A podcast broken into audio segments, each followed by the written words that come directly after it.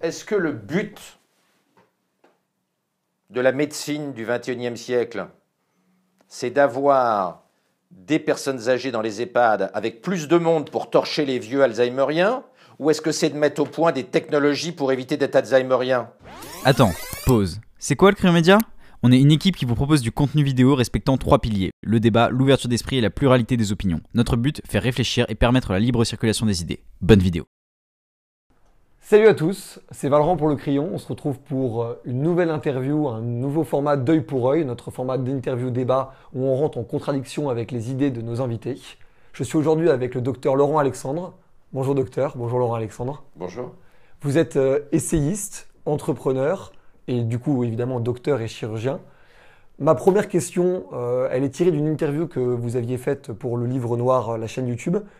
Vous avez parlé du fait que Macron ferait très probablement un deuxième mandat et que vous verriez peut-être, je ne sais pas, Marion Maréchal Le Pen ou Marine Le Pen après derrière. On sait que vous êtes libéral, que ce soit sur le plan économique ou sur les mœurs, vous le revendiquez beaucoup.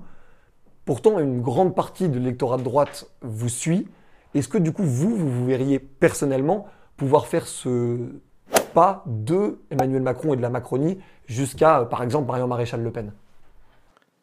Ah, en aucun cas. Moi, je suis un libéral. Je suis un libéral euh, sur le plan économique, je suis un libéral en matière politique, et puis je suis un libéral en matière de mœurs.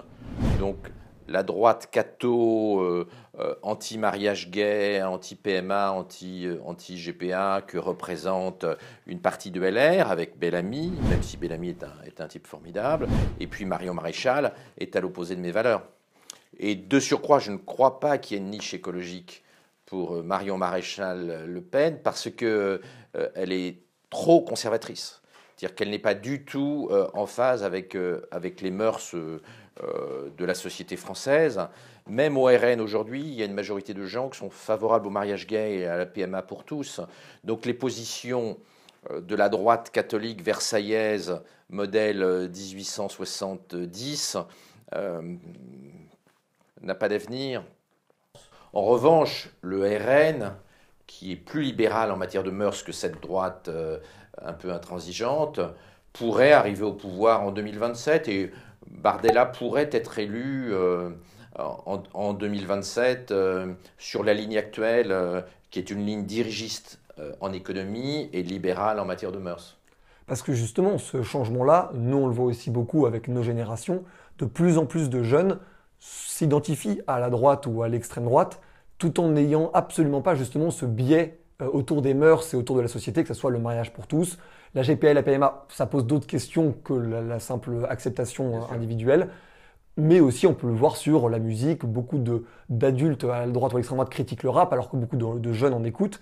Est-ce que du coup, il va y avoir un renouvellement? Et comment, du coup, faire cohabiter ces générations à droite ou à gauche même, qui, mais qui du coup vont de moins en moins avoir en fait de programmes même politiques en commun. Oui, enfin là, là, tu parles d'une, de, de, la, de, la, jeunesse de droite, mais cette jeunesse de droite là dont on parle, elle représente euh, démographiquement euh, un, un, faible courant du fait du grand remplacement démographique, c'est-à-dire de du changement radical de la structure démographique de la France. En réalité, la jeunesse. Il y a un grand remplacement en France?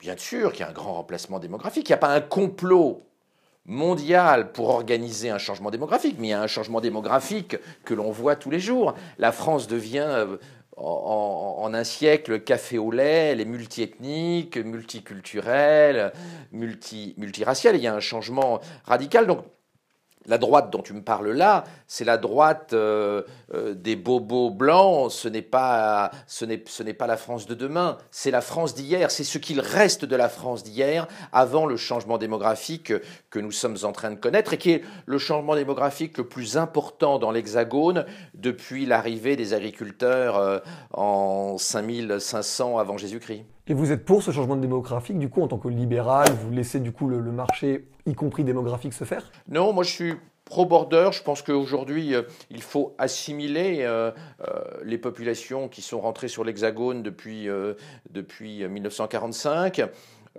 je, je, pense qu'il serait raisonnable d'avoir une stratégie d'assimilation, d'intégration. Moi, personnellement, je ne suis pas un communautariste. Donc, mon modèle, ça n'est ni le Liban ni l'Afrique du Sud. Mon modèle, c'est un modèle euh, assimilationniste, intégrationniste. Ce qui s'est passé entre les, les populations franques et les populations gallo-romaines, entre entre 407 euh, après Jésus-Christ et puis euh, l'époque carolingienne, hein, qui a été lente. Hein, euh, les Français ne réalisent pas que Charlemagne était encore germanophone de langue maternelle, alors que Charlemagne est, né 300 ans, 350 ans après l'arrivée des populations germaniques sur le sol gallo-romain. Oui, mais du coup, cette euh, assimilation, beaucoup estiment qu'elle est en train d'échouer pour une majorité de, concitoyens. Et pourtant, beaucoup de, concitoyens euh, d'origine étrangère ou d'origine immigrée s'intègrent également bien dans la société, sans pour autant parfois reprendre ces traditions françaises, qu'elles soient soit ancestrales, soit même plus récentes, d'un siècle ou, de quelques dizaines d'années. Est-ce que du coup, il y a aussi euh, une partie des gens qui se sont très bien intégrés sans s'être assimilés? Comment vous, vous portez un regard là-dessus Étant de tradition euh, euh, française et compte tenu de ma propre histoire familiale, je suis attaché au, modèle assimilationniste. Hein. Une, partie de ma famille vient d'Europe de l'Est et elle s'est totalement assimilée, euh, totalement intégrée. Et donc moi, je suis assez opposé au modèle communautariste et je suis je suis favorable au creuset, au melting pot, euh, et non pas et non pas au fantasme communautariste euh, américain qui est celui de certains, mais qui est pas qui correspond pas à, mes valeurs. Mais, mes valeurs, bien sûr, viennent de mon histoire personnelle, qui est une histoire euh, assimilationniste. En parlant de votre histoire personnelle, vous avez fondé Doctissimo, la, la célébrissime en France plateforme d'information médicale qui a été plébiscité évidemment pour son innovation, mais en même temps très, craint, euh, très crainte et en même temps très euh, douté pour parfois la non-véracité ou, parfois la peur que provoquait ce site sur euh, les gens qui regardaient du coup en fonction de leur maladie ou de leurs symptômes. Comment vous, vous percevez justement cette ambivalence entre la qualité de ce que ça apporte en termes d'information et en même temps le risque que ça peut comporter de la paranoïa qui vient après le fait de regarder le pire scénario en fonction d'un symptôme?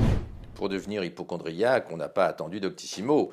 En 1950, les gens qui lisaient le Larousse médical papier se trouvaient euh, trois maladies euh, par page du, du Larousse médical.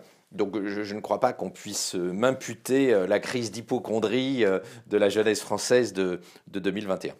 Bien sûr, mais comment, du coup, vous voyez justement la, technologie à grande échelle dans ces choses-là médicales? Effectivement, il y avait le, le Larousse, je n'avais pas ça en tête, euh, qui provoquait probablement cette euh, paranoïa à l'époque. Mais du coup, aujourd'hui, avec les nouvelles technologies, avec le fait qu'on est surinformé, qu'on est à deux clics de beaucoup d'informations, comment justement, et même au-delà de Doctissimo, on peut réussir à trier ce qu'on va appeler communément les fake news ou du moins les... C'est très difficile, mais c'est pas Doctissimo qui a lancé euh, la vague charlatanesque que nous connaissons aujourd'hui. C'est pas Doctissimo qui a menti en français en leur faisant croire que la chloroquine était un remède miracle.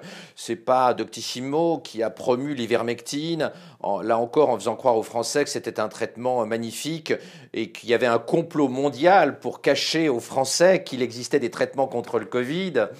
Euh, c'est pas Doctissimo. Donc la vague complotiste, la vague anti-vax, la vague délirante, elle a été développée par des médecins dont on connaît les noms et d'ailleurs dont certains sont accusés de charlatanisme par l'ordre des médecins. Euh, c'est pas Doctissimo qui en est responsable. Hein. Donc euh, j'ai vendu, j'ai vendu Doctissimo, je n'en suis plus le propriétaire. C'est aujourd'hui TF1 qui, qui possède Doctissimo. Mais franchement, euh, euh, cette e-santé, ce n'est pas elle qui a entraîné la vague incroyable de fake news médicales entre les délirants qui racontent que dans il y a des puces 5G électroniques dans le vaccin qui vont dans le cerveau de manière à ce que Bill Gates nous contrôle, etc. Bill Gates n'est pas là pour nous contrôler, etc., etc. Je pense qu'il faut vraiment être complètement con et délirant pour imaginer que Bill Gates met des puces électroniques dans les vaccins. Oui, je pense qu'il faut, il faut être très, très, très très malade, oui. Et pour, pour euh, revenir deux secondes sur cette histoire de, du coup, d'Octissimo et de, e-médecine, euh, comme vous décrivez, comment on est censé euh, se, se, positionner justement et comment vous, en tant que du coup expert de ce domaine-là, vous pensez qu'on peut faire évoluer justement cette e-médecine et permettre d'avoir des systèmes généralisés d'information autour de choses aussi importantes que notre santé La e-santé va se développer obligatoirement pour une raison très simple, c'est que le cerveau humain n'est pas capable d'interpréter les milliards de données que la médecine moderne, notamment la médecine prédictive génétique, génère. Le séquençage ADN d'un seul malade, c'est 20 000 milliards d'informations. Comment un cerveau humain, comment le cerveau d'un médecin pourrait, dans une consultation d'un quart d'heure, traiter 20 000 milliards d'informations? C'est impossible. Donc l'AI-santé va se développer via l'intelligence artificielle dans les décennies et les siècles qui viennent, et le médecin va s'appuyer de plus en plus sur des systèmes experts pour traiter des informations trop complexes. Il y a dans notre organisme plus de 200 000 protéines. Demain, il va falloir croiser le taux de ces 200 000 protéines avec les milliards d'informations de notre séquençage ADN. Et je ne parle même pas de l'épigénome, c'est-à-dire des marques qui sont euh, sur notre ADN et qui modifient euh, notre comportement médical traiter ces informations-là est, illusoire. Donc euh, l'intelligence artificielle et la e-santé vont devenir obligatoires pour pouvoir euh, faire émerger une médecine prédictive, personnalisée, individuelle, individualisée en fonction de nos caractéristiques, notamment génétiques euh, personnelles. Donc nous ne sommes qu'au tout début de, de la e-santé. c'est une aventure passionnante qui va profondément euh, modifier le statut des médecins. Et comme je l'ai très très souvent écrit, si mes confrères ne, sont pas, ne font pas attention, dans 20 ans, dans 30 ans, ils signeront des ordonnances qui auront été écrites par Google, Facebook ou les autres géants de l'intelligence artificielle de la Silicon Valley. Le retard que mes confrères ont pris dans la compréhension de la révolution de l'intelligence artificielle et des GAFA, des géants de l'intelligence artificielle est, inquiétante.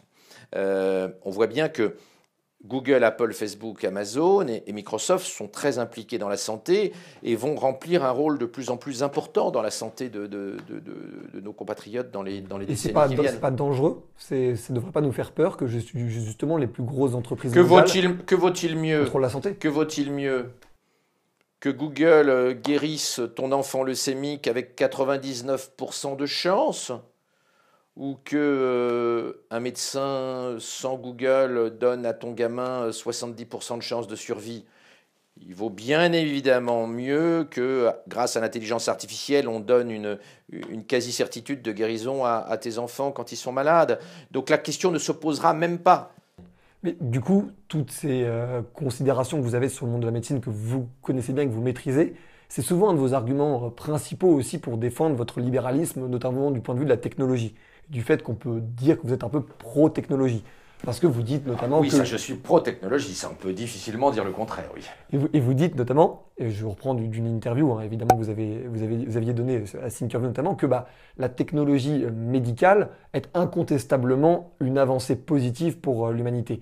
On avait reçu euh, au crayon Anne-Sophie Pelletier, qui est une députée de la France Insoumise au Parlement européen, qui nous disait que la technologie était certes très efficace et permettait énormément de choses positives, mais que pour l'instant, elle ne remplaçait absolument pas un manque cruel de personnel dans plein d'institutions médicales, notamment les EHPAD. Est-ce qu'il y a une responsabilité de l'État? En partie. Mais il y a aussi une responsabilité des groupes privés à but lucratif. Est-ce que c'est des logiques qui s'opposent, la technologie ou le personnel? Est-ce que du coup. Euh, est-ce que, est que le but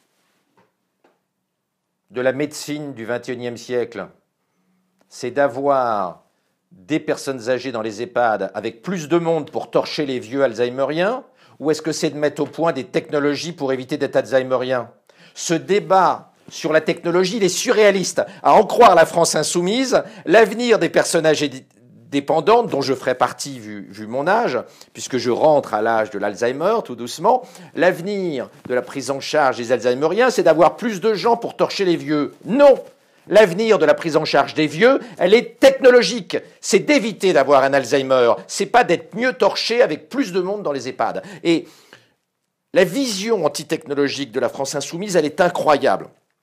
Mélenchon était l'homme politique qui aimait le plus la science et la technologie, pro-nucléaire, pro-génétique, pro-espace, etc. Pourquoi ça a changé? Mélenchon était un type incroyable, c'était le, le plus technophile de tous les politiciens. Et pour faire plaisir à l'aile gauche de son parti, il est devenu islamo-gauchiste en cachant qu'il est athée, et franc-mac, et puis il est devenu technophobe, anti-OGM, anti-5G, il a demandé un moratoire sur la 5G, anti-technologie moderne, c'est incroyable. Mélenchon, qui était un athée technophile, est devenu un islamo-gauchiste technophobe euh, qui fantasme sur euh, euh, un monde anti-technologique à la Game of Thrones. C'est absolument incroyable. Mais je, comprends, très bien, mais on peut voir aussi que des, scientifiques chevronnés font aussi ce pas de l'écologie en- entre guillemets au détriment de la science. On peut voir notamment que Cédric Villani s'est beaucoup investi sur des causes écologistes et on va pas taxer Cédric Villani de ne pas croire en la science. Donc au final, quel est Cédric Villani, pour des raisons électoralistes, est devenu anti-science, a demandé un moratoire, là encore, sur la 5G. Une partie Vous recevez pas leurs critiques aussi une sur les dangers écologiques Ah mais j'entends très très bien la, la- la critique, je dis juste une chose, si on veut que nos petits-enfants parlent mandarin en première langue et français en option langue régionale, continuons à prendre du retard sur la zone Asie-Pacifique. Ça. continuons à cracher sur la science, à faire des moratoires sur la 5G comme Cédric Villani l'a proposé au moment où la Chine est en train de lancer la 6G. Continuons. Si l'on veut que nos enfants disent oui notre bon maître aux Chinois et en mandarin en plus dans 50 ou dans 100 ans, continuons. Nous allons devenir le Zimbabwe de 2080 si nous continuons à refuser la science et la technologie. Les gens comme Cédric Villani portent une responsabilité effroyable dans le déclin de la France pour des raisons électoralistes et pour faire plaisir aux ayatollahs verts, aux Khmers verts, pour avoir quelques voix dans la jeunesse verte et chez les amoureux de Greta Thunberg, ils ont abandonné le débat, scientifique, le combat scientifique. Or aujourd'hui, le problème, est existentiel. L'Europe est en train de couler. Nous sommes en train de crever technologiquement. Nous prenons chaque jour un retard effroyable. Et si nous continuons, eh bien, moi, mes enfants, je vais les envoyer euh, hors d'Europe parce que l'Europe est condamnée au déclin et à la vassalisation et à la marginalisation. Mais ces, ces écologistes dont on parle, ils sont généralement, et vous les taxez même, et beaucoup de la classe politique les taxe, de mondialistes, de gens qui veulent raisonner comme un village euh, global à l'échelle de la planète. Vous, pourtant, en tant que libéral libertaire, ça devrait être une vision que vous. Que Mais vous moi, je ne suis pas, mais moi, je ne suis pas un niais. Quel est votre rapport à la Moi, souveraineté j'ai bien compris ce qu'est la réelle politique, la politique de la réalité. L'homme est agressif, il est expansionniste. Il y a une seule zone sur Terre où on l'a oublié, c'est l'Union européenne, qui est faite de bisounours. Je ne crois pas que le monde de demain sera ce que euh, euh, les bisounours verts croient. Si l'Europe continue à écouter euh, la dérive des écologistes bisounours, nos enfants vont le payer très très très très cher. Mais ces écologistes bisounours, pour reprendre votre terme, est-ce qu'ils ne sont pas justement en train de nous prévenir que peut-être que la Chine ne nous écoute pas sur ces questions-là ou n'écoute pas Greta Thunberg sur ces questions-là, mais est-ce que la Chine va du coup mener à notre perte climatique et écologique? Pour l'instant, ce qui va nous mener à notre perte, euh, pour ce qui concerne les Français, c'est euh, le refus du nucléaire. Euh, J'habite en Belgique. Pour faire plaisir aux écologistes, on est en train de fermer toutes les centrales nucléaires qui émettent 4 grammes de CO2 par kilowattheure. Et on les remplace par des centrales à gaz qui émettent 420 grammes de CO2 par kilowattheure. Pour faire plaisir aux écologistes, on est en train de multiplier par 100 les émissions de CO2, de gaz à effet de serre, Mais tous les Par kilowatt. comme ça. Jean Covici défend le nucléaire. Enfin, Jean Covici euh, n'est pas ma tasse de thé. Euh, certes, il est pro-nucléaire, mais quand il a, dans une interview euh, récente à Socialterre, dit que la solution la plus rapide sur le plan écologique pour la France, c'est d'arrêter de soigner les personnes âgées très malades, euh, j'ai du mal à le suivre parce que je ne suis pas d'accord avec l'euthanasie écologique. Non, je ne suis pas d'accord qu'il faut laisser nos vieux parents très malades mourir pour diminuer le CO2. Non, non, non et non. Donc cette vision écologiste, en réalité, elle est anti-humaniste. Et Jean Covici a lâché le morceau. Mais Laurent Alexandre, qu'est-ce qui nous sauvera de la catastrophe climatique qui nous guette? Qu'est-ce qui nous sauvera? C'est la technologie? C'est euh, la souveraineté française? Ce qui va nous sauver, c'est comme d'habitude la technologie. Qu'est-ce qui a réglé le problème du Covid? C'est des incantations et des prières? Non, c'est les vaccins ARN messagers. Et ça a été très vite, parce que jamais dans l'histoire de l'humanité, bien sûr que je suis vacciné, je me suis battu pour être vacciné parmi les premiers, sans passe-droit, puisque je suis inscrit à l'ordre des médecins, donc j'avais le droit d'être vacciné prioritairement. Euh, en quelques mois, on a mis en place le traitement, qui est un traitement révolutionnaire, et cette technologie de l'ARN messager va avoir des conséquences dans les maladies génétiques, mais aussi en cancérologie extraordinaire dans, les décennies qui viennent. C'est un grand exploit, c'est un exploit technologique. Hein. Euh, euh, si on écoutait... Euh, si on écoutait les écologistes et les, et, les gens comme Rivasi, qui est anti-vaccin, qui est la numéro 2 au Parlement européen d'Europe Écologie, eh bien, on, on, ne développerait pas la vaccination. Mais j'ai une déformation de médecin je vois comment on vivait en 1750, l'espérance de vie à Paris était de 27 ans. Euh, ce n'est pas pour moi un modèle. Je pense que la technologie nous a fait faire un, grand bond en avant et, comme je le dis souvent, aucun d'entre nous ne supporterait la vie qu'a eu Louis XIV. Juste un détail, Louis XIV a perdu sa dernière dent à 42 ans. Euh, je pense que les progrès de la dentisterie sont quand même un avantage pour les jeunes générations en tout cas pour nous deux. Et, euh, euh, alors, nous, on, nous a accusé, on a fait un débat entre un, climato-sceptique, euh, réellement, qui s'appelle Benoît Rito, qui est président de l'association des climato-réalistes, et Camille Etienne, une militante écologiste assez connue et assez suivie, notamment chez la jeunesse. Et on nous a beaucoup reproché de, d'une certaine manière, mettre au même niveau, même si ce n'était pas forcément notre intention, un climato-sceptique et une climato-convaincue. Quel est vous, votre regard du coup sur ce que nous on a fait, c'est-à-dire cette tentative de débat, et qu'est-ce que vous, vous répondez ou qu'est-ce que vous, vous pensez de ceux qui vous accusent d'être dangereux justement sur une forme de relativisme Moi je suis, je suis pour qu'on stabilise très vite les émissions de CO2. C'est pour ça que je suis pro-nucléaire et que je suis révolté par la stratégie anti-nucléaire des écologistes qui conduit à aggraver le réchauffement climatique. Parce que la réalité de l'écologie française, c'est qu'elle aggrave le réchauffement climatique. La fermeture de Fessenheim, c'est plus de CO2, plus de réchauffement climatique. Hein. Donc je suis pour une taxe sur le CO2, euh, je suis pour développer des filières de production qui émettent peu de gaz à effet de serre. Donc je suis pour utiliser toutes les euh, euh, techniques technologie, mais aussi euh, technologie fiscale, comme la taxe sur le CO2, pour diminuer euh, les émissions de gaz à effet de serre. J'ai jamais été euh, climato-sceptique. Je suis pour une augmentation de la taxe sur le pétrole et, et, sur le charbon, indépendamment des taxes CO2. donc je n'ai jamais été climato-sceptique. Je pense qu'on va trouver des solutions dans les décennies qui viennent. Par géo-ingénierie, parce que l'énergie de fusion va arriver et, qui va remplacer euh, l'énergie nucléaire de fission, pas tout de suite, mais entre 2045 et, 2080. Donc je ne suis pas, je ne suis pas très, inquiet. Je pense qu'on on va trouver des solutions. Euh, je rappellerai juste un chiffre. Les écologistes disent qu'à cause du réchauffement climatique, on a une explosion des catastrophes naturelles. Depuis 1931, le nombre de morts sur Terre à cause des catastrophes naturelles a été divisé par 100. Le, dernier volet que j'avais envie d'aborder euh, avec vous, c'était euh, le concept d'Homo Deus, que Yovan Harari a beaucoup traité. Il a même fait un livre entier euh, sur le sujet. Et, c'est hyper intéressant, je trouve, parce que c'est une des vraies thématiques, je trouve, de notre, de, notre, de notre diminution, on va dire, du rapport à la religion dans les sociétés occidentales. C'est le fait de créer une forme de nouveau type de religion, un nouveau type de croyance, qui est peut-être la croyance en l'homme, et que cette croyance en l'homme nous fait parfois devenir des espèces de dieux, soit en manipulant la technologie, pour prendre l'exemple de ce que vous vous défendez, mais aussi en manipulant et les foules et les idéologies. Quel est ce rapport du coup à l'homme-dieu et quel est le plus grand, euh, le plus grand risque et en même temps le plus grand espoir que ça peut apporter à notre siècle?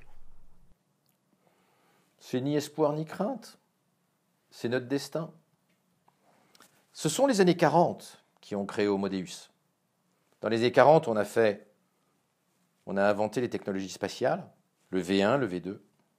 On a inventé les technologies atomiques avec les premiers réacteurs et puis euh, euh, la bombe atomique. On a découvert l'ADN en 1944, même si sa structure a été inventée au début des années 50 par Watson et Crick. On a donc inventé l'électronique. Ce sont les années 40 qui ont construit Homo Deus. Et l'élément le plus important, c'est manifestement l'invention du transistor électronique. On met aujourd'hui, jusqu'à 55 milliards de transistors sur une seule puce électronique. Euh, gravée de plus en plus petite et les premières gravures expérimentales à 2 nanomètres, 2 milliardièmes de mètre, viennent d'être produites euh, par IBM euh, la semaine dernière. Donc, Homo Deus est là. On ne peut pas arrêter Homo Deus. Il n'y aura pas de moratoire. Il n'y aura pas d'arrêt. C'est notre destin. Qu'allons-nous en faire? C'est une vraie question. Qu'est-ce qu'on devrait en faire? Qu'allons-nous en faire? Non, mais devrait n'a pas beaucoup de sens parce que chaque individu a des normes morales différentes. Mais quelles sont les vôtres? Et donc, on s'en tamponne. Alors vraiment, ce que je pense n'a aucun intérêt. Ce qui est intéressant, c'est ce que globalement nos sociétés vont en faire de ce pouvoir démiurgique. Ce que moi, en tant qu'individu vieillissant, euh, euh, à 15 ans de rentrer dans une maison pour personnes âgées dépendantes, franchement, n'a pas beaucoup d'intérêt. En revanche, qu'est-ce que la société va faire d'Homo Deus Comment la géopolitique va façonner Homo Deus, réguler Homo Deus C'est une grande question. Alors, moi j'ai des bribes de réponse, hein, mais, mais le sujet est. On est en plein brouillard technologique, évidemment. Et du coup, votre rapport au. Moi, ce que je. C'était la conclusion de mon dernier bouquin, Jouissez jeunesse. Je disais à la jeunesse, ben, arrêtez de, de, arrêtez de, de, suivre Greta Thunberg qui va vous faire vous flinguer et assumez le fait que nous devenons Homo Deus et organiser la mutation entre l'homme 1.0 que nous quittons et l'homme 2.0, l'homme Dieu que nous sommes en train de devenir du fait de nos pouvoirs démurgiques. Et, et c'est une transition qui va prendre des décennies, qui va être compliquée. On va faire des conneries. Essayons d'en faire le moins possible. Laurent Alexandre, je vais vous poser deux questions avant de terminer cet entretien. Euh, qui vous aimeriez voir dans ce type d'entretien, dans ce format œil pour œil, à votre place, pour un invité futur du crayon? Qui ça vous intéresserait d'écouter Peut-être qu'on n'entend pas assez d'ailleurs. Des vivants ou des morts? Plutôt des vivants. Les morts, on va avoir du mal à les faire venir. Des morts, je dirais Jacques Monod et, et Raymond Aron. Mais je suis un fan de ces deux-là parmi les vivants, Clément Vidal. Ok. Le grand spécialiste de, de l'histoire de l'univers sur longue période, qui est un philosophe français qui vit euh, à Bruxelles. Ah, c'est très bien. Euh, je vais essayer d'en trouver un deuxième quand même. Michel Lévy-Provençal. Michel Lévy-Provençal, c'est noté. Ça nous fait des, des, très bonnes idées pour, pour des futures interviews. Et qu'est-ce que vous évoque la phrase trace tes contours C'est le slogan du média. Je me sens pas très concerné parce que j'ai j'ai pas beaucoup de contours, je suis un petit peu diffluent, je suis un petit peu foufou, et donc je n'ai pas une, notion très claire de mes propres contours. Ok. Merci beaucoup, docteur Laurent Alexandre. C'était un vrai plaisir d'échanger avec vous, et j'espère que ça aura intéressé euh, ceux qui nous regardent. N'hésitez pas à liker, à partager et à commenter cette vidéo, à poser également vos questions en commentaire. C'était Valorant pour le crayon. On se retrouve très bientôt pour un nouvel épisode de pour œil. Ciao. Ah.